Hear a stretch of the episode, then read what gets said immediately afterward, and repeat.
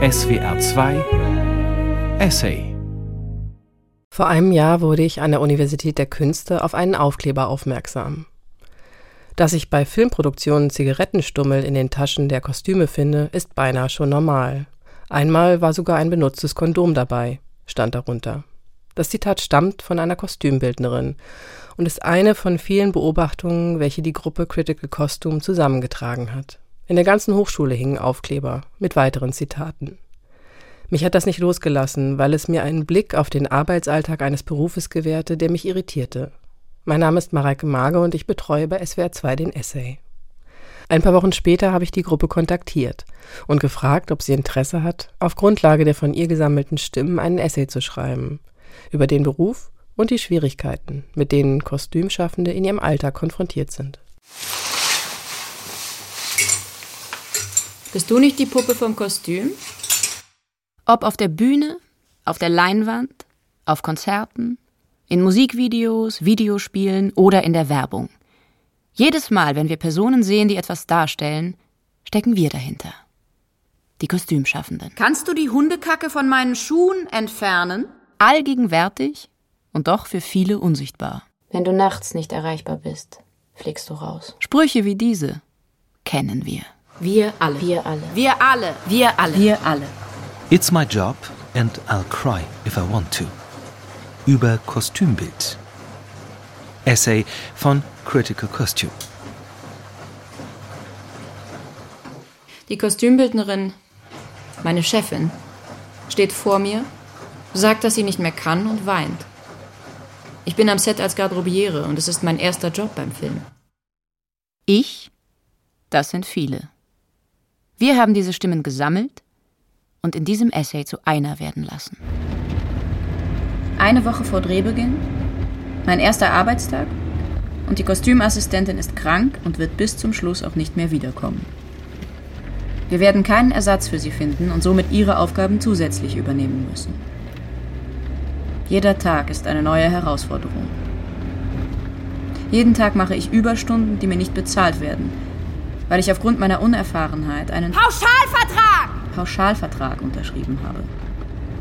Dieser soll meine Überstunden im Voraus abdecken, was er nicht annähernd tut. Die Produzentin hat gesagt, dass alle den bekommen, dass das ganz normal sei und ich froh sein kann, dass sie mir überhaupt so einen Vertrag anbietet. In dem Tarifvertrag von Verdi lautet es, die Planung und tägliche Dauer der Drehzeit ist so einzurichten, dass für alle Filmschaffenden am Drehtag und Drehort eine tägliche Höchstarbeitszeit von zwölf Stunden eingehalten werden kann. Mehrmals komme ich über die 13. Arbeitsstunde. Ich beschwere mich nicht, denn wegen mir soll ja keiner Umstände haben. Auch meine Ruhezeiten werden nicht eingehalten. Wir vom Kostüm sind mit die Ersten am Set. Und die Letzten, die und gehen. die Letzten, die gehen. Nach Drehschluss wird noch Wäsche gewaschen. Danach fahre ich den Kostümtransporter nach Hause. Ich habe große Angst, einen Unfall zu bauen. Ich habe zu viele Überstunden an dem Tag und bin deswegen nicht mehr über die Produktionsfirma versichert. Und auch da beschwere ich mich nicht. Denn ich will nicht, dass andere wegen mir in Verzug kommen. Ich denke, das geht ja schon. Es sind ja nur ein paar Wochen. Doch dann habe ich das Bild meiner Chefin vor Augen, die weint und nicht mehr kann. Ich frage mich, wie viel ich aushalten kann, bis auch ich meine Tränen nicht mehr unterdrücken kann. Schon jetzt, nach den paar Wochen, bin ich oft kurz davor zu weinen, aber noch kann ich es kontrollieren. Weine nur kurz, wenn ich im Kostümmobil alleine bin oder abends zu Hause. Und darauf bin ich stolz. Stolz, den Druck und die Anspannung auszuhalten. Oder zumindest die anderen das denken zu lassen. Ich will nicht schwach wirken. Ich habe Angst, dass ich sonst keine Jobangebote mehr bekomme. Ähnliche Geschichten von Überarbeitung höre ich ständig von meinen KollegInnen. Schon in meiner Ausbildung wurde erwartet, dass wir über unsere körperlichen und mentalen Grenzen hinaus arbeiten müssen. Es wurde ein Image propagiert, dass Selbstausbeutung, Selbstausbeutung und Erschöpfung! dass Selbstausbeutung und Erschöpfung zum künstlerischen Arbeiten untrennbar dazugehört und es dafür Anerkennung gibt. Immer wieder erzählt meine Nählehrerin stolz, dass sie nächtelang durchgearbeitet hat und nur zwei Stunden unter dem Tisch geschlafen hat. Ich habe die Erfahrung gemacht, dass mir von den Lehrenden die berufliche Eignung abgesprochen wurde, sobald ich versuchte, Grenzen zu setzen. Es ist öfter vorgekommen, dass meine Dozierenden mich am Wochenende angerufen haben, weil ich nicht im Atelier gearbeitet habe, um mich zu fragen, wo ich sei.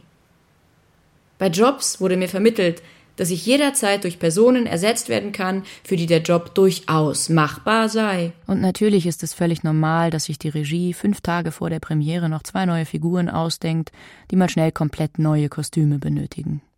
Denn Kostümbildentwürfe und Umsetzung können ja nicht so lange brauchen!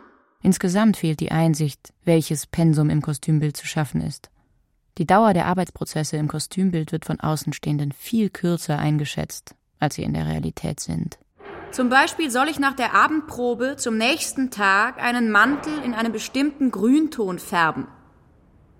Ich musste die Farben kaufen gehen, dann das richtige Mischverhältnis finden und den Mantel färben. Am nächsten Tag auf der Probe wurde nur gesagt, cool, der Mantel ist ja jetzt grün. Dass ich dafür bis um Mitternacht in der Färbeküche stand, um dann früh um neun wieder im Theater zu sein, um die Kostüme für die Morgenprobe vorzubereiten, hat niemand gesehen. Als Assistentin am Theater habe ich regelmäßig 14 Stunden pro Tag gearbeitet. Das wurde vom Team nicht wahrgenommen. Oder mir wurde gesagt, ich solle an meinem Zeitmanagement arbeiten. In dem Artikel Eine Bühne für Burnout von Matthias Kreinbrink beschreibt Julian Paulsen die Arbeit am Theater so. 60 bis 80 Stunden in der Woche seien keine Seltenheit. Arbeitszeiten von halb zehn am Morgen bis weit nach Mitternacht kämen regelmäßig vor. Die Bedingungen stünden so nicht im Arbeitsvertrag, seien aber die gelebte Realität. Ich habe als Kostümassistentin am Theater 2000 Euro brutto im Monat verdient. Das waren dann 1400 Euro netto, sechs Tage die Woche. Am Tag habe ich eigentlich immer durchgearbeitet, mindestens 10 Stunden, während den Endproben 14 Stunden pro Tag. Das ist ein Stundenlohn von 5,30 Euro. Genauso viel habe ich als 16-Jährige im Eiscafé verdient. Meine Chefin, die Kostümbildnerin, sagt zu mir, ich glaube dir nicht, dass du krank warst. Ich hätte wenigstens erwartet, dass du aus deinem Krankenstand aus dem Homeoffice arbeitest. Es wird oft von mir erwartet, dass ich trotz Krankheit weiterarbeite, da mein Fehlen als Faulheit oder fehlendes Engagement gewertet würde. Oft wird schlichtweg kein Ersatz für Krankheitsausfälle gestellt. Anstatt dieses ausbeuterische System in Frage zu stellen, wird so viel Druck auf mich ausgeübt, dass ich letztendlich auch krank zur Arbeit gehe. Am Theater haben wir Assistentinnen uns einen E-Mail-Account geteilt. Eine Kollegin von mir, die spontan von einer Praktikantin zu einer Assistentin befördert wurde, Krankheitsausfall, hat leider eine ganz schwierige Kostümbildnerin abbekommen. Die Kostümbildnerin hat jede Nacht mehrere E-Mails geschickt mit Aufgaben, die am besten bis morgens früh erledigt werden sollten was natürlich zeitlich nicht ging. Wir können ja nicht zaubern. Ich habe die E-Mails auch alle bekommen, durch den geteilten Account. Und war jedes Mal in Rage, wenn ich abends um 23.30 Uhr mehrere neue Mails gesehen habe. Meine Kollegin hat oft geweint. Sie war total überfordert. Das war ihr erstes Mal am Theater. Von der Kostümleitung kam leider auch nicht viel Hilfe. Die Kostümbildnerin hat sich unmöglich benommen, aber meine Kollegin wusste sich nicht dagegen zu wehren. Ich leider auch nicht. Ich war auch gerade Berufsanfängerin, also habe ich versucht, sie zu trösten, bis das Projekt zu Ende war. Kostümbildassistentinnen müssen oft so viele Aufgaben in einem kurzen Zeitraum erledigen, dass die täglichen legalen Arbeitszeiten zwangsläufig überschritten werden. Um das aufzufangen, werden unbezahlte Hospitantinnen ohne Kostümerfahrung beschäftigt. So wird ein Kreislauf der Ausbeutung geschaffen und gefestigt.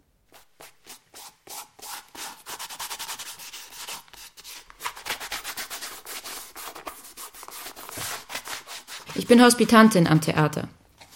Die Kostümassistentin, Ende 20, mit einem abgeschlossenen Kostümbildstudium, ist seit mehreren Jahren fest am Haus. Dies ist ihre letzte Spielzeit dort. Sie erzählt mir, dass sie danach versuchen müsse, Jobs als Kostümbildnerin zu bekommen und wenn sie dies nicht schaffe, sich etwas anderes suchen müsse. Die Arbeit als Assistentin sei nur eine Übergangslösung. Am Ende der Produktion wird sie krankgeschrieben. Mir wird erzählt, dass sie einen Zusammenbruch hatte und jetzt erstmal nicht wiederkommen wird. Ich bin schockiert zu sehen, dass jemand einen Weg gegangen ist, der mir gerade erst bevorsteht und habe Angst, dass mir das Gleiche passieren wird. Während meiner letzten Produktion hatte ich weder Zeit zum Sport zu gehen, noch meine Freundinnen zu sehen. Ich war für diese zwei Monate komplett isoliert. Habe nur für die Arbeit gelebt. Nach meinem Arbeitstag wurde ich manchmal noch nachts von DarstellerInnen angerufen, die persönliche Probleme mit ihrem Kostüm hatten. Ich musste permanent erreichbar sein und konnte nie abschalten. So etwas wie Feierabend gibt es eigentlich nicht. Kostümbildnerin Christina Geiger untersucht in ihrer Masterarbeit Amusing the Muse, wie ist es Kostümbildnerin zu sein, die Arbeitsumstände von Kostümschaffenden. Dafür hat sie mit bekannten Kostümbildnerinnen Interviews zu ihrem Arbeitsalltag, ihren Problemen und Wünschen geführt. Lorena Diaz Stevens sagt, ich finde es ganz erstaunlich, dass das deutsche Arbeitsgesetz sagt, du darfst bis zu elf Stunden arbeiten. Und dann schaue ich in meinen Tagesplan und denke, okay, meine erste Anprobe ist um 8.30 Uhr. Dann Probe, dann nochmal anproben, dann in den Werkstätten und abends noch leuchten. Ich war dann 15 Stunden am Haus. Habe ich keine Rechte hier? Pauline Hühners spricht von völliger Verausgabung für eine Produktion, weil man immer auf Punkt produzieren muss und eigentlich immer zu wenig Zeit hat für die Sachen, die man dann am Ende auf die Bühne stemmt. Ich habe meine Bachelorarbeit vor einer Woche abgegeben. Seit einem Monat höre ich ein Piepen in meinem Ohr. Ich dachte, es würde nach der Abgabe weg sein, aber es ist noch da. Eigentlich sollte ich jetzt Pause machen. Vielleicht in den Urlaub fahren oder Freundinnen besuchen aber man könnte auch weiterarbeiten. Es kommen Jobangebote rein. Natürlich unbezahlt! Natürlich unbezahlt und alles ziemlich kurzfristig. Und dennoch überlege ich sie zu machen. Erholen kann man sich ja immer noch wann anders. Danach dann. Jobangebote, welche mir möglicherweise Türen öffnen, bei welchen ich möglicherweise Personen kennenlerne, welche mir möglicherweise irgendwann mal einen Job anbieten, der bezahlt ist. Der ständige Druck, immer noch mehr machen zu können, ist in den letzten Jahren gestiegen. Wir Studierende sagen, wir sollten uns nicht vergleichen, und dennoch kann ich es nicht lassen. Alle scheinen in irgendeinem Bereich weiter zu sein als ich, besser zu sein, mehr Erfahrung zu haben, mehr Leute zu kennen. Ich musste das Studium abbrechen und mich danach monatelang vom Burnout von nur drei Semestern erholen. Meine Kritik vor Ort wurde nicht ernst genommen oder als mein persönliches Problem abgestempelt. Obwohl es eindeutig am System lag. Letzten Sommer habe ich ein paar Monate Pause gemacht. Einerseits bin ich stolz darauf, dass ich eine Pause gemacht habe, und andererseits ärgere ich mich. Es fühlt sich nicht gut an. So als wäre ich schwach. In der Zeit, in der ich nichts gemacht habe, haben andere Jobs gemacht und Geld verdient. Sie haben es ja auch ohne Pause geschafft. Warum schaffe ich das dann nicht auch? Ich bekomme keine ausreichende finanzielle Unterstützung von meinen Eltern und musste neben dem Studium arbeiten. Das ist nicht im Vollzeitstudium vorgesehen. Wenn ich mit Menschen spreche, die schon länger im Beruf sind, erzählen sie oft von noch extremeren Verhältnissen. Es sei ja so toll, so intensiv zu arbeiten, dass man für nichts anderes mehr Zeit hat. Wenn man dann kurz vor Beendigung des Projektes steht und total fertig ist, sei das ja auch immer eine intensive Erfahrung. Ich will diese intensive Erfahrung nicht. Ich will nicht an meinem Arbeitsplatz stehen und weinen, weil ich nicht mehr kann. Ich sollte mich auf meine Zukunft freuen. Und das tue ich auch. Gleichzeitig habe ich aber auch viele Ängste. Angst, keine bezahlten Jobs zu bekommen. Angst, krank zu werden. Angst, zu viel zu arbeiten. Aber ich will mich auch nicht davon unterkriegen lassen. Denn der eigentliche Job als Kostümbildnerin erfüllt mich auch und macht mir Spaß. Ich erarbeite gerne Konzepte, das ist wahrscheinlich auch der Grund, weshalb man sich so oft darin verliert. Ich wünsche mir nicht nur irgendwann damit Geld zu verdienen, es ist vielmehr der Wunsch, mit Menschen zusammenzuarbeiten, mit denen es passt. Menschen, die aufeinander Rücksicht nehmen und die gegenseitigen Grenzen respektieren.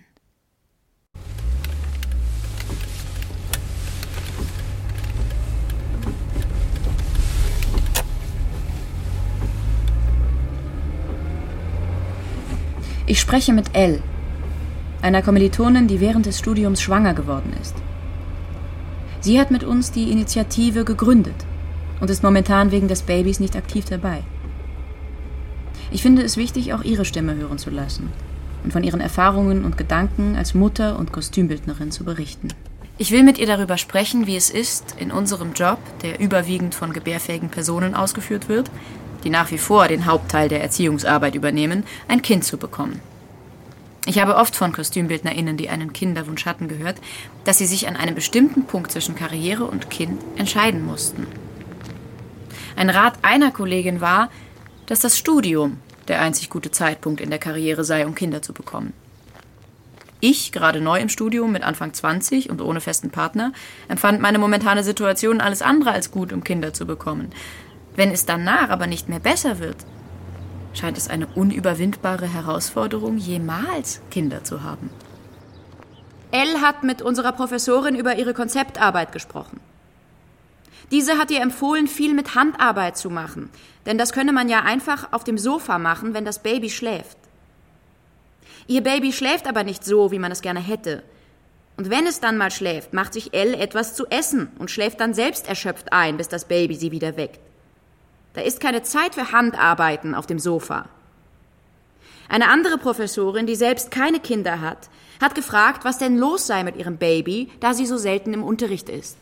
Elle erzählt, dass sie vorhatte, erst schwanger zu werden, wenn sie mindestens zwei bezahlte Jobs als Kostümbildnerin gemacht hat. Sie dachte, so sei es leichter, wieder Fuß zu fassen, wenn man keine Berufsanfängerin mehr ist. Aber es kommt dann ja doch oft anders, als man plant. Jetzt hat sie ein einjähriges Kind und ist Berufsanfängerin. Schon in der Schwangerschaft hat sie dann viel mit Menschen aus dem Kostümdepartment gesprochen, die auch Kinder haben. Es war wichtig, dass ihr Mut gemacht wurde und sie positive Beispiele gesehen hat, wie der Beruf mit Kindern vereinbar ist. Eine Regisseurin, mit der Elle bereits zusammengearbeitet hat, fragte, ob sie jemanden kenne, der das Kostümbild für ihr Filmprojekt machen kann. Elle hätte ja gerade keine Zeit wegen des frisch geborenen Babys. Sie hat dann zwei Personen empfohlen. Jetzt wird die Regisseurin wahrscheinlich beim nächsten Projekt wieder die neue Person fragen, mit der es gut funktioniert hat. Elle hat einen Job als Kostümbildnerin für ein Tanzstück mit einer befreundeten Person zusammen gemacht. Da war ihr Baby acht Monate alt. Wenn sie den Job abgelehnt hätte, wäre eine Lücke in ihrem Lebenslauf entstanden. Es war maßgeblich, dass alle im Team Verständnis hatten, dass Elle Vollzeitmutter ist. Zum Beispiel konnte sie nicht zur Generalprobe gehen. Sie konnte ihr Baby nicht mitnehmen, weil sie es keinem Strobo-Effekt aussetzen wollte. Sie sagt, nochmal würde ich so einen Job nicht machen. Dein künstlerischer Anspruch sinkt extrem, dadurch, dass du noch die Arbeit als Mutter hast. Du entscheidest viel schneller und stimmst alle Entscheidungen mit deinem Kind ab, kann ich das Kostüm jetzt noch in der Nacht ändern und dann hat mein Kind am nächsten Tag eine übermüdete Mutter? Nein. Alle Entscheidungen sind auf das Wohl des Kindes bedacht. Und somit kommen andere Dinge dann wiederum zu kurz. Elle sagt, der Job war auch nur möglich, weil mein Partner ausreichend Geld verdient. Menschen, die alleinerziehend sind, können solche Projekte nicht annehmen und haben große Schwierigkeiten, beruflich aufzusteigen. Zum Glück war es eine überwiegend harmonische Produktion. Als Mutter eines Säuglings ist Elle emotional und körperlich sehr belastet, hat extremen Schlafmangel. Wenn dann noch Streit im Team auftaucht, kann man nicht auch noch dort Care-Arbeit leisten. Kostümbildnerin Pauline Hühners sagt im Interview mit Christina Geiger, als ich mein erstes Kind bekommen habe, nach dem Wiedereinstieg in Vollzeit, da war das erste Jahr schon krass, weil ich gemerkt habe, das ist echt schwer vereinbar. Das war auf eine Art schon auch ein Tiefpunkt, weil ich erst mal lernen musste, was es bedeutet, jetzt eigentlich mit Familie in Hamburg in anderen Städten zu arbeiten.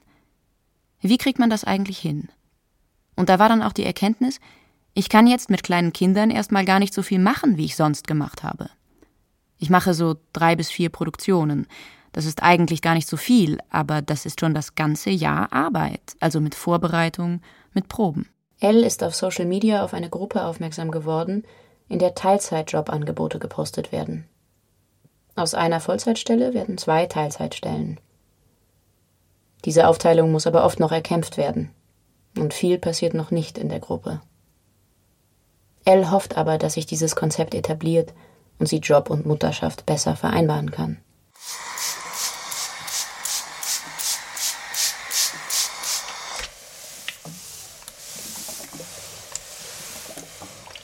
Es ist mein erster Tag bei einem Filmdreh. Ich springe kurzfristig als Krankheitsvertretung ein. Am Abend sage ich zu, mein Arbeitsbeginn ist wenige Stunden später. Ich bin aufgeregt, weil ich bis jetzt nur an Theatern gearbeitet habe und nicht ganz weiß, was auf mich zukommt.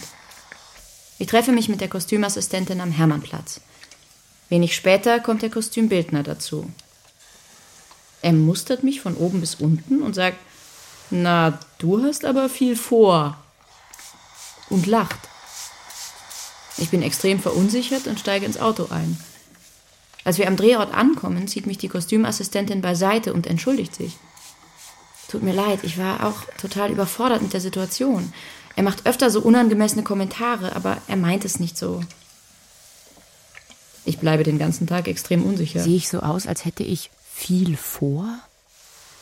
Bin ich unangemessen gekleidet? Was denkt der Rest des Teams über mich? Ich trage wie immer ein schwarzes Kleid, schwarze Strumpfhose, schwarze Schuhe. So gehe ich jeden Tag zur Arbeit, zur Uni, zum Einkaufen. Ich bekomme oft Kommentare zu meiner Kleidung. Bist du nicht die Puppe vom Kostüm? Du hast ja auch immer so hübsche Kleidchen an. Weiblich gelesene Personen sind mit ähnlichen Kommentaren alltäglich konfrontiert.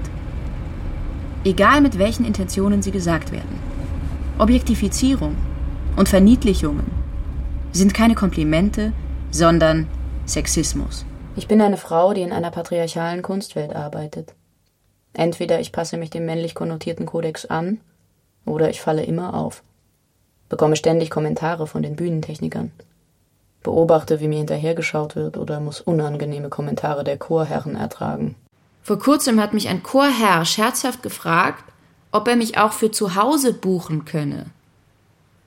Dass Männer die Distanz oft nicht wahren wollen oder können, ist nichts Neues. Ständig sexualisiert zu werden, ist nichts, was ausschließlich Kostümschaffende betrifft. Das zieht sich natürlich durch alle Bereiche und betrifft alle weiblich gelesenen Personen. Aber im Kostümbild äußert es sich doch noch einmal anders. Wir haben immer sehr eng mit Menschen zu tun. Wir kommen automatisch in intime Situationen. Während der Anprobe oder bei Kostümwechseln ziehen sich Menschen vor uns aus oder um. Wir arbeiten nah an Körpern. Besonders cis-männliche Kollegen scheint diese Intimität zu unangenehmen Grenzüberschreitungen einzuladen. Meine Kollegin hat einem Komparsen die Hosenträger gerichtet. Dabei ist er gewankt und etwas gegen sie gefallen. Anstatt sich zu entschuldigen, hat er gesagt: Oh, das war aber schön weich. Das können wir noch mal machen. Er hat damit eine eigentlich alltägliche Arbeitssituation sexualisiert. Meine Kollegin hat nichts dazu gesagt und ich auch nicht, weil wir in dieser Situation wie überfahren waren. Eine Kollegin berichtet. Eine Geschichte aus der Assistenzzeit. Schauspieler zieht sich nach der Probe komplett aus.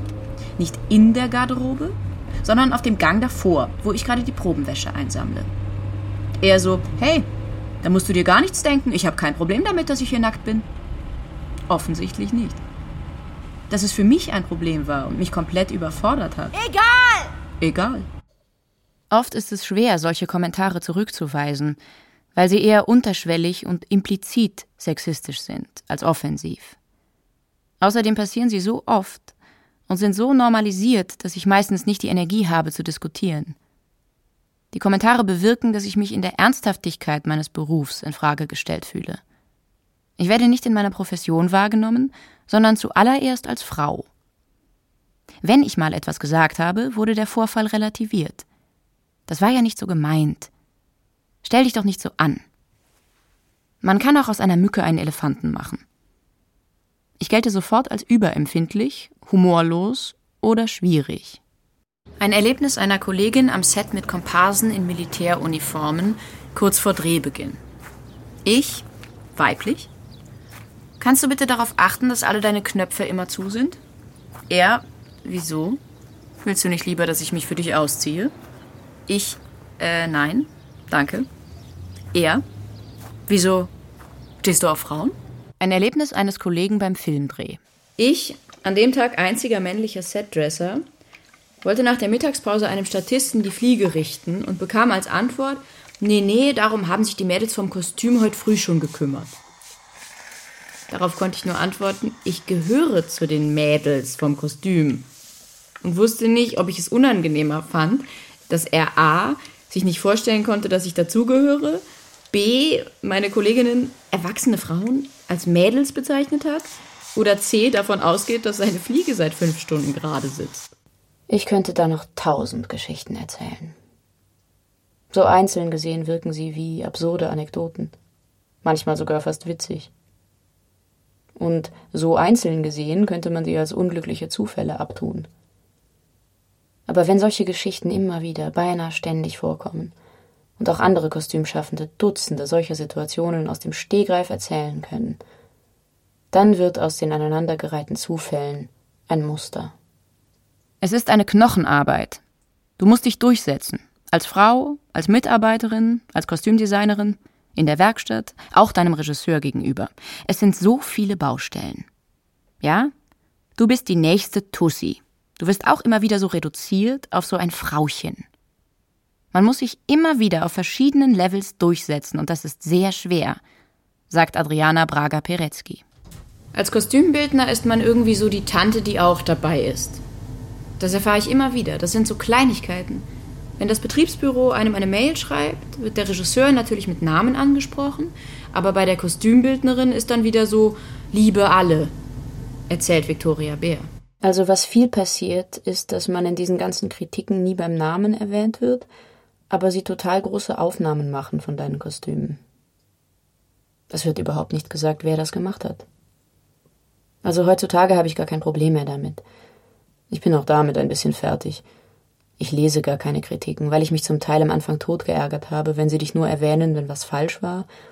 Aber wenn alles prima und super war, nur der Schauspieler hat das und das an. Oder womöglich auch, da hat Frank Kastorf sich einfallen lassen. Und du denkst dir, ey, ich hatte nicht mal eine Besprechung mit ihm. Was hat er sich da einfallen lassen, bitteschön, berichtet Adriana Braga-Peretzky. Warum ist der Name der regieführenden Person so relevant, obwohl sich der Wiedererkennungswert der Inszenierung auf die Arbeit von KostümbildnerInnen stützt? Diese ungleiche Behandlung des künstlerischen Produkts spiegelt die Arbeitsbedingungen wider, die wir täglich erleben. Nele Balkhausen erzählt in einem Interview, ich habe bald 90 Arbeiten gemacht und wurde vielleicht zwölfmal erwähnt. Einmal ganz böse. Da habe ich mich fast gefreut. Bei den öffentlichen Dankesreden zur Premiere oder Preisverleihung hat der Regisseur nie an mich gedacht und sich bei allen bedankt, von der Reinigungskraft bis zum Bürgermeister. Nicht beim Kostüm. Ich habe sehr gute Kostüme schon für die Pressetermine bereitgestellt. Die Fotos waren bei Deutschlandfunk Kultur, in der Süddeutschen und auch bei ZDF heute zu sehen. Mein Name wird bei Presseterminen nicht erwähnt. Ich werde niemandem vorgestellt. Auch bei Instagram wird es meistens vergessen, mir einen Credit zu geben. Diese Unsichtbarkeit ist kein Versehen. Sie entsteht aus Missachtung, Unverständnis und Kleinreden des Berufes. Wie Adriana Braga-Peretzky sagt, weil sie dir nichts zutrauen. Ich hatte das Angebot bekommen, Kostümbild für ein Theaterstück zu machen. In der Gehaltsverhandlung habe ich gefragt, welche Gage der Bühnenbildner bekommt. Es war natürlich mehr als das, was ich bekommen sollte. Ich versuchte zu verhandeln, aber es war das letzte Angebot. Entweder ich nehme an oder jemand anders bekommt den Job. Ich habe mich dann letztendlich dafür entschieden, weil ich auf das Geld und die Referenz angewiesen war. Ich verstehe nicht, warum meine Gage niedriger sein soll als die Gage des Bühnenbildners. Adriana Braga-Peretzky sagt, es kann nicht sein, dass der Bühnenbildner zwei Drittel Budget kriegt und wir ein Drittel. Wir müssen endlich mal aus unserem Mädchentraum aufwachen. Ah, ich mach Kostümbild, wie schön ist das denn? Und sagen, nein, es muss noch was anderes kommen und dafür arbeiten wir auch. Und zwar genauso hart. Also die Anerkennung muss von woanders kommen und nicht nur, wie hübsch waren deine Kostüme, toll, bravo. Sie klatscht in die Hände. Nein, das muss sich in der Bezahlung widerspiegeln und in der Anerkennung in der Zeitung, genauso wie bei den Bühnenbildnern. Bühnenbild ist ein männlich dominierter Beruf. In der Regel arbeiten sie mit anderen Männern zusammen. Bühnentechniker, Bühnentischler, Bühnenschlosser. Kostümbild hingegen ist ein weiblich dominierter Beruf. Wir arbeiten hauptsächlich mit Frauen zusammen. Schneiderinnen, Maskenbildnerinnen, Ankleiderinnen. Frauen verdienen im Durchschnitt 12 Prozent weniger als Männer. KostümbildnerInnen verdienen 26 Prozent weniger als BühnenbildnerInnen. Adriana Braga-Peretzky. Ich muss ehrlich sagen, ich habe keine schlechte Gage heutzutage, aber ich habe mich sehr durchgebissen. Ich habe auch viel über den Anwalt geregelt. Du musst bei der Gagenverhandlung sogar jemand anders angeben, weil du als Frau und als Kostümdesignerin es nicht schaffst. Ich sehe oft, wenn ein Regisseur kommt, ich will so und so viel, und das bekommt er auch. Aber der Rest muss schwimmen, und das kann nicht sein, das ist wirklich schwer. Grundlegend finde ich es auch ein Problem, dass BühnenbildnerInnen bei Jobs häufig das Kostümbild einfach zusätzlich übernehmen, weil sich das Theater keine kostümbildnerische Fachperson leisten will. Andersherum passiert es aber selten. Die Priorität ist klar. Ich weiß von FreundInnen, die Bühnen- und Kostümbild studierten, dass sie während ihrer Studienzeit nur zwei Kostümkurse hatten. Trotzdem ist deren offizielle Bezeichnung im Abschluss Bühnen- und Kostümbildnerin. Ich hatte auch in meinem Studium mehrere Bühnenbildkurse und in meinem Zeugnis steht nirgends Bühnenbildnerin. Die Arbeitsrealitäten der beiden Berufe überschneiden sich bis zu einem gewissen Grad. So wie ich als Kostümbildnerin Konzepte für Körper erarbeite, erarbeiten Bühnenbildnerinnen Konzepte für Räume. Die beiden Berufe sind vergleichbar energie- und verantwortungsintensiv, erfahren aber nicht dieselbe Wertung. Die Kostümbildnerin Katharina Krominga hat ihre Abschlussarbeit über den Stellenwert des Berufes Kostümbildnerin geschrieben. Der Beruf der Kostümbildnerin ist seit Generationen ein weiblich besetzter, bedienender, passiver Beruf. Da jeder Mensch sich in einer bestimmten Form mit Kleidung auseinandersetzt, haben die meisten Menschen das Gefühl, sich damit auszukennen. Wie einflussreich gute Kostüme auf eine gelungene Inszenierung sein können, verstehen nur die wenigsten Menschen. Der Beruf des Bühnenbildners hingegen ist seit Generationen männlich besetzt, und somit wird er als aktiv an der Inszenierung mitwirkend begriffen.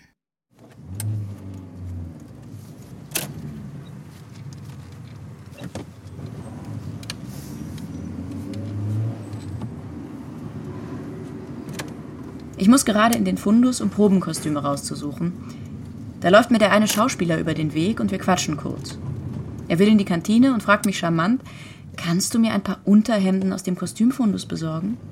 Meine eigenen haben so viele Löcher und neue sind mir zu teuer. Klar. Gerne spiele ich deine private Stylistin für einen 0-Euro-Tarif. Ich bin ja sowieso nicht schon unterbezahlt. Du verdienst auch auf jeden Fall so schlecht, dass du dir keine eigenen kaufen könntest. Ich wollte sowieso nur aus Spaß in den Fundus und hatte gar nichts zu erledigen, als dir da ein paar tolle Unterhemden rauszusuchen. Auf der Probe drückt mir die Schauspielerin ihre privaten Schuhe in die Hand und fragt, kannst du mal die Hundekacke von meinen Schuhen entfernen? Klar. Sehr gerne mache ich die Kacke von den Schuhen weg. Finde ich auch gar nicht eklig. Ich habe mir eh gerade gedacht, was mache ich denn jetzt mit meiner Arbeitszeit? Ich hatte gar nichts zu tun. Dass du da an mich gedacht hast, ist perfekt. Das betrifft genau meinen Aufgabenbereich. Mit Schuhen und Kacke kenne ich mich aus. Danke. Wir sitzen auf der Probe und alle diskutieren wild über die letzte Szene. Ich rede mit und mache mir Notizen, um der Kostümbildnerin später die neuesten Entwicklungen mitzuteilen, weil sie für die Entwürfe relevant sind. Plötzlich fällt der einen Schauspielerin panisch ein, dass ihre Hunde noch im Auto sind. Ihr Blick fällt auf mich. Kannst du meine Hunde aus dem Auto holen? Klar. Ich habe ja gerade nichts Besseres zu tun, als deine Hunde zu holen. Ist ja nicht so, als ob die Probendiskussion für mich und meinen Job relevant wäre. Du hast es im ganzen Stress vergessen. Aber zum Glück habe ich keinen und bin da. Hole ihnen noch ihre Lieblingsdecke und fülle den Napf mit Wasser auf. Denn ich kümmere mich ja nicht nur um dich, sondern auch herzlichst gerne um deine Haustiere. Vor der Vorstellung laufe ich den Flur bei der Umkleide entlang, gehe im Kopf nochmal alles durch, damit ich nichts vergesse. Ein Schauspieler steckt den Kopf aus der Umkleide und sieht mich. Kannst du mir einen Sekt aus der Kantine holen? Klar. Ich habe auch mal gekellnert. Da habe ich Übung drin. Stand zwar eigentlich nicht in der Jobbeschreibung, aber zum Glück bin ich überqualifiziert. Fast alle Kostümschaffenden teilen die Erfahrung, dass sie als DienstleisterInnen oder persönliche AssistentInnen behandelt werden. Unfreiwillige und unbezahlte Care-Arbeit wird als selbstverständlich angesehen. Ich habe schon für viele Studierendenprojekte Kostüme gemacht. Eigentlich bin ich am Anfang immer davon ausgegangen, dass wir alle auf Augenhöhe arbeiten. Wir machen das alle unbezahlt. Wir sind ungefähr gleich alt. Wir befinden uns in ähnlichen Lebens- und Berufssituationen und teilen eigentlich ähnliche Ansichten darüber, wie eine faire Zusammenarbeit aussehen sollte. Trotz dieser Voraussetzungen wurde ich nicht gleichwertig behandelt. Warum werde ich als Kostümbildstudierende dafür verantwortlich gemacht, den Schauspielstudierenden Handtücher oder warme Klamotten zur Probe mitzubringen? Sie sind nicht meine Kinder und mir bringt auch keiner warme Sachen zur Probe mit. Ich werde von den anderen Studierenden automatisch in diese Position gedrängt, dass ich mich um das körperliche und mentale Wohlergehen des gesamten Teams zu kümmern habe. In einem anderen Stück wurde spontan Farbe auf der Bühne genutzt. Wir haben viel experimentiert, deshalb war das auch kein Problem für mich. Womit ich dann aber ein Problem hatte, war, dass ich nach der Vorstellung alleine stundenlang die Farbe von den Schuhen geputzt habe, weil diese aus dem Fundus geliehen waren. Bei einer anderen Produktion wurde Gips verwendet. Nach der Vorstellung war die ganze Garderobe voller Gipsspuren und Pulver. Von den Schauspielstudierenden hat niemand beim Putzen geholfen. Sie sind nach der Vorstellung ein Bier trinken gegangen und ich habe die Garderoben geputzt. Das wurde in keinem Fall mit Absicht gemacht. Niemand von den SchauspielerInnen hat sich vermutlich gedacht, mir doch egal, das können die ja machen. Aber es wurde automatisch davon ausgegangen, dass wir dafür zuständig sind und uns darum kümmern.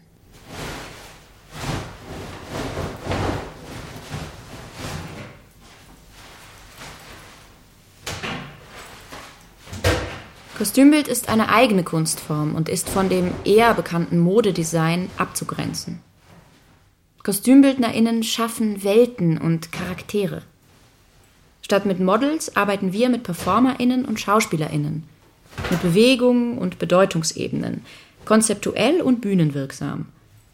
Dabei entstehen keine Kollektionen oder Kleidungsstücke, die außerhalb dieses Rahmens funktionieren oder als Produkt verkauft werden.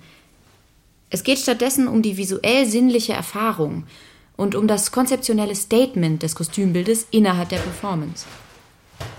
Wenn ich ein Kostümbild entwerfe, stehen dahinter langwierige und unsichtbare Prozesse. Dabei entwickle ich im Zusammenspiel mit dem Text, der Bühne und den PerformerInnen eine geschlossene Welt. Ganz konkret kann das so aussehen. Ich habe die Anfrage, das Kostümbild für eine Open-Air-Performance mit queeren PerformerInnen zu machen, die auf einem Text über Queerness und Utopie beruht. Die Kostüme sollen einen Raum schaffen, der es den ZuschauerInnen ermöglicht, sich auf diese queere Utopie ohne kulturell definierte Grenzen von Gender und Sexualität einzulassen. Ich arbeite bei einem Musikvideodreh als Kostümbildnerin und komme mit einer Performerin ins Gespräch. Wir sprechen über mein Studium. Vor allen anderen fragt sie mich, But do you really need to study that? I mean, I do styling all the time. Do you think it's really necessary? So my degree is worth nothing? Die Darstellenden sollen einfach gut aussehen. Was auch immer das heißen mag. Warum studiert man das überhaupt? Das Konzept zu erarbeiten dauert mehrere Wochen bis Monate und ich setze mich dabei mit den Inhalten intensiv auseinander. In dieser Zeit forme ich einen künstlerisch-visuellen Standpunkt zum Thema der Inszenierung. Meine Entwurfsphase beinhaltet unter anderem Textrecherche, Sammlung von Bildmaterial, Zeichnungen und Materialproben. Außerdem habe ich Teambesprechungen, in denen ich meine künstlerische Vision zum Beispiel in Form von Moodboards vorstelle. Bis zur Umsetzung vergehen also bereits viele Arbeitsstunden. Jedes Projekt ist anders. Entscheidend ist auch, wie groß das Team ist. In der Umsetzungsphase beschaffe ich die Kostümteile, leite Anproben und Änderungen. Es wird angefertigt, aus Fundus oder Kostümverleih geliehen und secondhand oder neu gekauft. Bei Maßanfertigungen sind mehrere Gewerke beteiligt, welche die einzelnen Kostümteile über Wochen hinweg in Handarbeit herstellen. Bei kleineren Produktionen der freien Szene bin ich oft auch selbst für Anfertigungen zuständig. Neben diesen künstlerischen Prozessen trage ich außerdem die Verantwortung für Probenkostüme, Anproben, Umzüge, Wäsche, Reparaturen, Nachbereitung, Retoure. Nebenbei entwickle ich noch während der Proben mein Konzept weiter. Wenn ich eine Kostümidee habe, kann ich diese nicht einfach so umsetzen und fertig. Ich muss alles mit der Regie absprechen und abgesegnet bekommen. Ich muss die DarstellerInnen von meiner Idee überzeugen, damit sie mir keinen Strich durch die Rechnung machen.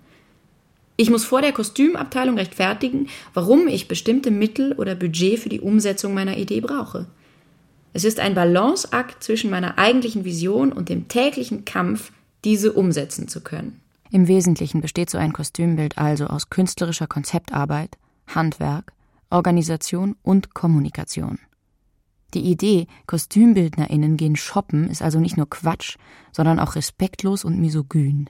Nachdem wir das einmal durchgespielt haben, ist klar, Kostüme sind das materielle Produkt künstlerischer Arbeit. Auch wenn sie nicht in einer Galerie ausgestellt werden, handelt es sich trotzdem um Kunst. In jedem Kostümteil steckt geistiges Eigentum. Und trotzdem finde ich dann das Abendkleid zerknüllt auf dem Boden, die Hose hinter der Bühne oder die Darstellerin hat die Jacke aus Versehen mit nach Hause genommen. Das Mal, was beim Spielen kaputt geht, ist zwar Berufsrisiko, aber viele DarstellerInnen gehen sehr nachlässig mit Kostümen um. Zum Beispiel wie wenn ich kommuniziere, dass die Prada Loafers geliehen sind und ich den Spieler in der Pause seine Kippe am Schuh ausdrücken sehe. Oder als eine Darstellerin ein Korsett zerrissen hat, das ich selbst angefertigt hatte, weil sie es über den Kopf ziehen wollte, ohne die Schnürung zu öffnen. Wenn Schauspielende mit Kostümteilen respektlos umgehen, bedeutet das automatisch, dass sie meine Arbeit nicht schätzen. Und es ist nicht nur unverschämt, sondern macht mir am Ende auch noch mehr Aufwand.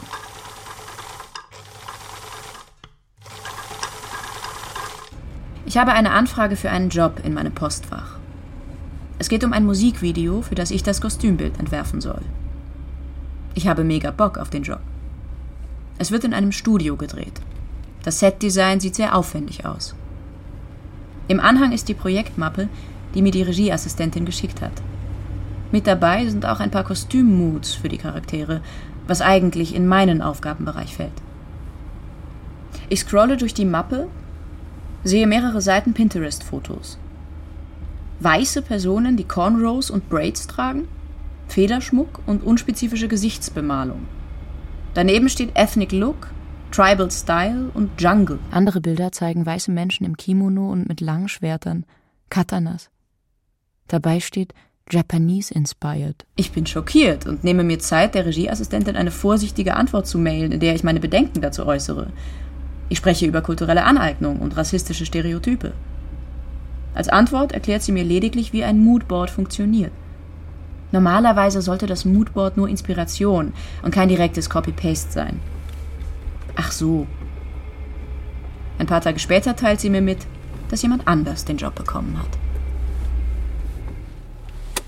Bevor eine Figur auf der Bühne spricht, steht das Kostümbild.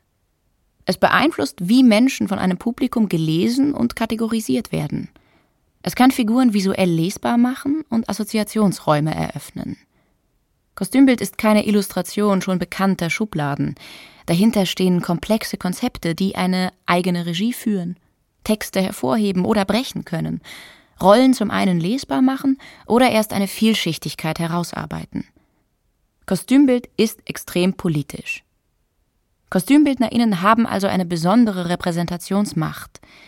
Wir sind mit dafür verantwortlich, dass diskriminierende Stereotype nicht gesellschaftlich weiter verfestigt werden. Oft werden diese im Skript vorgegeben, vor allem weil heute immer noch gerne Klassiker auf die Bühne gebracht werden, die schlecht gealtert sind. Dafür müssen sich KostümbildnerInnen mit aktuellen Diskursen wie kultureller Aneignung, Transfeindlichkeit, Bodyshaming, Ableismus und so weiter auseinandersetzen. Alles, was damit zu tun hat, wie Körper von einem Publikum potenziell gelesen werden. Mir geht es darum, eine künstlerische Strategie zu entwickeln, wie ich als Kostümbildnerin sensibel mit Körpern und Repräsentation umgehe. Ich hatte gehofft, ich würde das in der Ausbildung lernen. Bei uns im Studium gab es einmal pro Jahr eine Entwurfsarbeit. Das heißt, ich entwerfe ein Kostümbild im fiktiven Raum. Ich übe dabei also, wie ich von einem Text zu einem künstlerischen Entwurf komme. Am Semesteranfang lesen wir als Klasse mit den Dozierenden einen Theatertext. Dieser Text wird über mehrere Monate hinweg diskutiert, auseinandergenommen und mit verteilten Rollen gelesen. Währenddessen arbeiten wir individuell an unseren Entwürfen. Wir zeichnen Figurinen, nähen einzelne Teile, drehen Videos. Wir machen Materialexperimente, Fotoshootings, Versuche mit Kostümen aus dem Fundus. Am Ende präsentiert jede Person der Klasse ihren Prozess, von Anfang bis Ende. Ich bin in meinem ersten Entwurfssemester. Wir bearbeiten Der Sturm von Shakespeare. Beim Lesen fallen mir im Stück immer wieder diskriminierende Textstellen auf. Ich warte darauf, dass wir im Plenum die Parallelen des Stücks zur britischen Kolonialgeschichte diskutieren. Die Darstellung der Figur Caliban wird nicht kritisch hinterfragt, obwohl sie eine Vergangenheit mit Blackfacing hat. Das alles wird nicht thematisiert. Ich verstehe nicht warum. Und weil niemand etwas dazu sagt und es meine erste Entwurfsarbeit überhaupt ist, gehe ich davon aus, dass es vielleicht doch nicht so relevant ist. Der Tag der Präsentationen ist extrem unangenehm. Eine Studentin stellt einen Entwurf vor, in dem sie Caliban als BIPOC gezeichnet hat. Sein Gesicht zeigt random Gesichtsbemalungen. Eine andere Studentin hat eine Figurine von Caliban kollagiert, mit einer Person mit Albinismus. Das wird weder problematisiert noch kritisch diskutiert, noch in einen gesamtgesellschaftlichen Kontext gebracht. Das Thema kulturelle Aneignung und Rassismus im Kostümbild wird in den folgenden fünf Jahren, in denen ich an der Uni ausgebildet werde, nicht in den Lehrplan integriert. Die Stücke, die von den Lehrenden ausgewählt wurden, beinhalteten meistens diskriminierende Figurendarstellungen. Das wurde maximal oberflächlich angemerkt und immer aus Initiative der Studierenden. Es gab keine tiefergehende Problematisierung, kein Lehrmaterial, keine Sekundärliteratur, keine Hilfestellung. Im Umkehrschluss führte das dazu, dass Studierende reihenweise auf Stereotype in ihren Kostümbildentwürfen zurückgriffen. Manche Entwürfe blieben eher oberflächlich und illustrativ, vielleicht aus Angst, sich sensiblen Themen auf eigene Faust zu nähern. Oft werden die Figurinen intuitiv mit weißen, schlanken, cis- und able-bodied Körpern besetzt. Ich stehe vor den Moodboards und Figurinen und sehe nur homogene Körper. Junge, weiße Studierende modeln für ihre weißen KommilitonInnen. Dadurch werden diese genormten Körper zum Standard.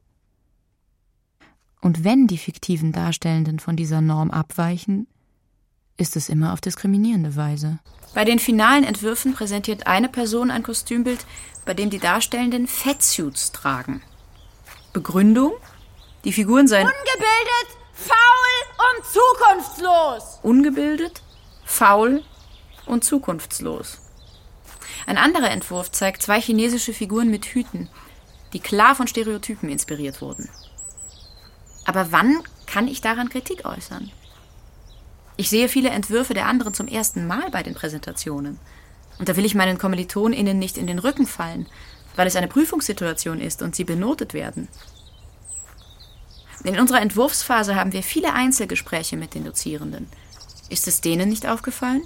dass der Entwurf diskriminierend ist? Ich verstehe, dass Überspitzung der Wirklichkeit ein wesentlicher Bestandteil aller und vor allem theatraler Künste ist. Aber müssen dazu Stereotype wiederholt werden? Oder gibt es andere Wege, die wir einschlagen können, um die Stereotypen zu hinterfragen oder auch neu zu denken? Ich sitze im Staatstheater. Alle weiblich gelesenen Schauspielerinnen tragen Kleider, alle männlich gelesenen Anzüge. Oft sind Kostümbilder sehr binär kodiert. Ich finde das schädlich, weil es binäre Gendernormen festigt. Frauen und Männer sollen also typischerweise als solche erkennbar sein. Ich finde es schade, dass Männer oft nur Kleider oder High Heels auf der Bühne tragen, wenn es ein Witz sein soll. Außerdem ist es transphob. Dass Gender ein Spektrum ist, sollte eigentlich mittlerweile klar sein. Warum sind der Fundus und die Schneiderei immer noch in den meisten Häusern strikt in Damen und Herren getrennt? Klar sind das unterschiedliche Expertisen, aber heutzutage werden Anzüge von allen Gendern getragen und Korsetts auch. Und welche Schneiderei arbeitet gerade mit den Körpern derjenigen SchauspielerInnen, die nicht binär und trans sind? Sollte es nicht ein fundamentaler Teil des Kunststudiums sein, die eigenen Sehgewohnheiten kritisch zu hinterfragen? Wäre das Studium nicht der perfekte Raum, um sich als Kollektiv mit dem Thema Körper und Repräsentation auseinanderzusetzen? Hochschulen sollten Kostümbildnerinnen ausbilden, die Expertinnen ihres Fachs sind, die eine eigene künstlerische Sprache entwickeln, die autonom auf Texte reagieren können, ihren Standpunkt vertreten, Figurenbeschreibungen kritisch hinterfragen und keine Diskriminierung zementieren.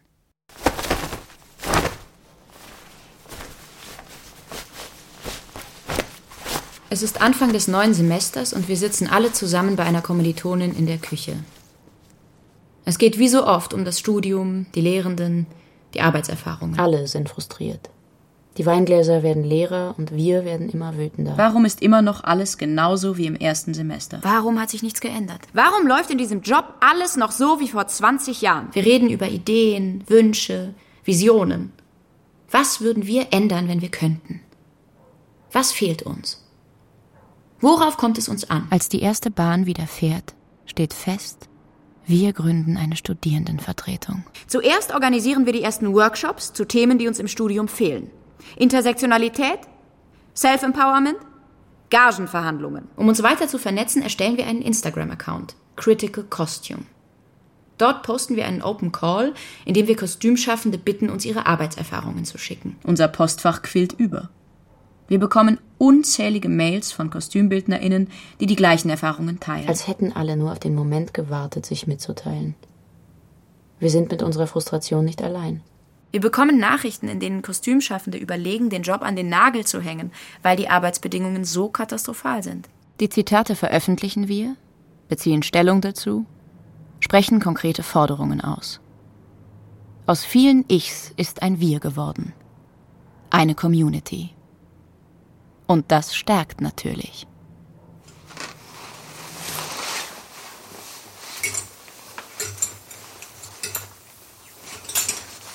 It's my job and I'll cry if I want to.